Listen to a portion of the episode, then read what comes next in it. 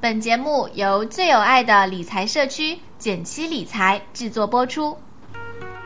简七八爷，和你务实六新闻。你拍一，我拍一；简气出了 APP，你拍二，我拍二；学习理财在一块儿，你拍三，我拍三。还拍什么呀？赶紧去下载呀！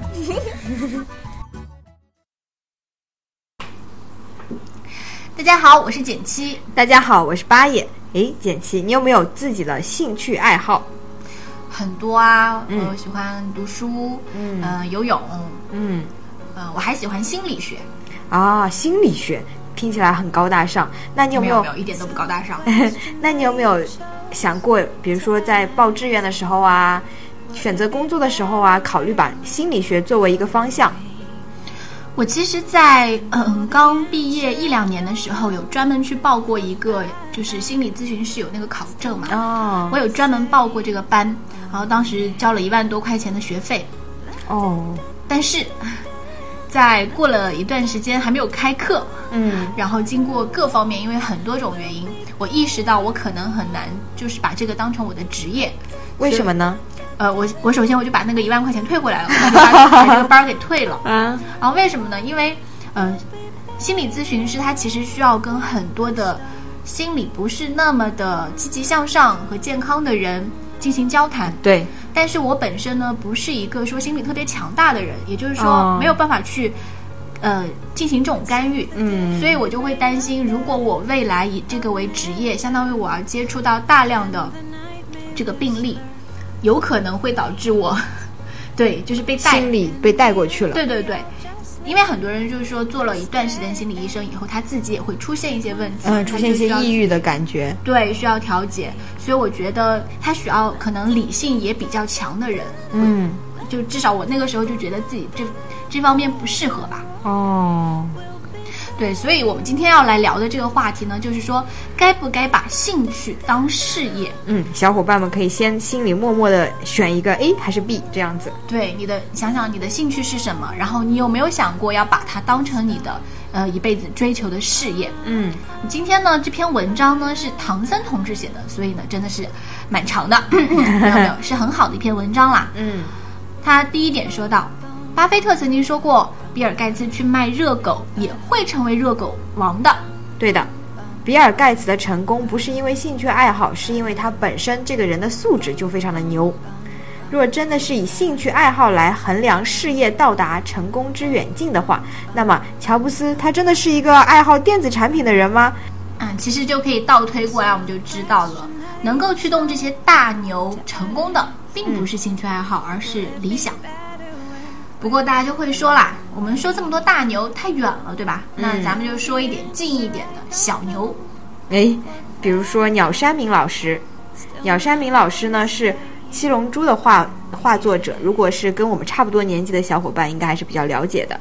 他画到打败大魔王那一段的时候，他本来觉得自己的这个《七龙珠》的故事可以结束了，但是呢，编辑鸟岛上门来说，读者还想要继续看，你不要结束，再画画，再画画。鸟山明就说：“孙悟空已经是地球上最强的了，那怎么再画呢？”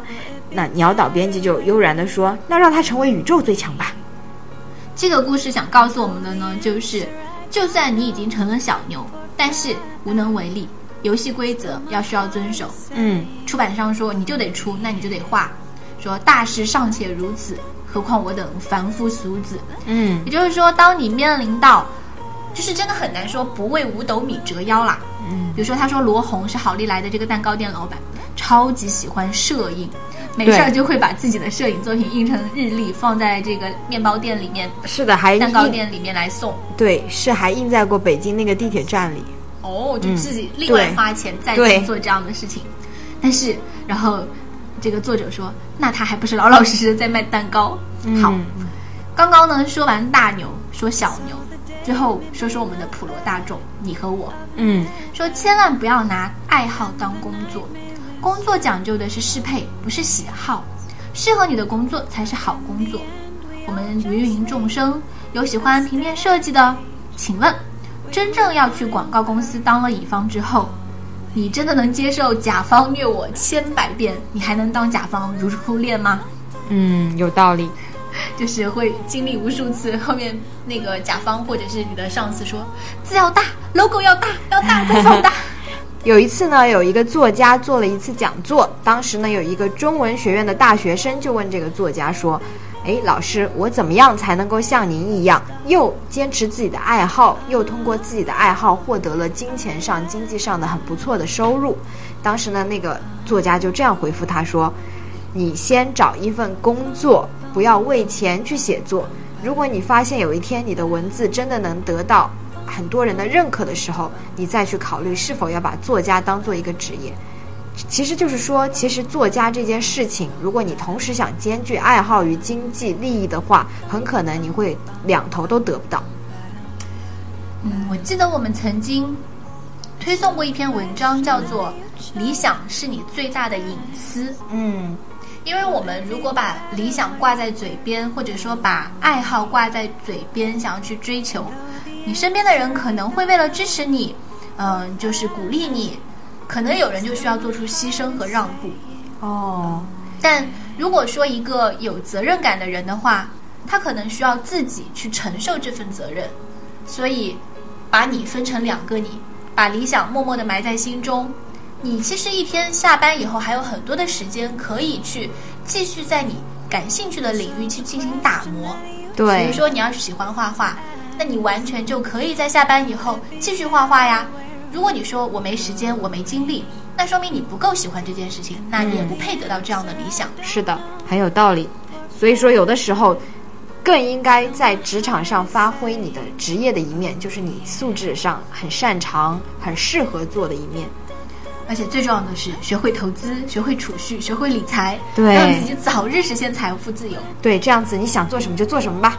其实我们今天聊的这个终极的这个结论就应该是，首先你应该让自己财务自由，其实没有那么遥远。嗯它就是说，你不用去做一些自己并没有那么喜欢的工作，对，或者说不用去为别人打工，是的，嗯，然后你就能够有正现金流。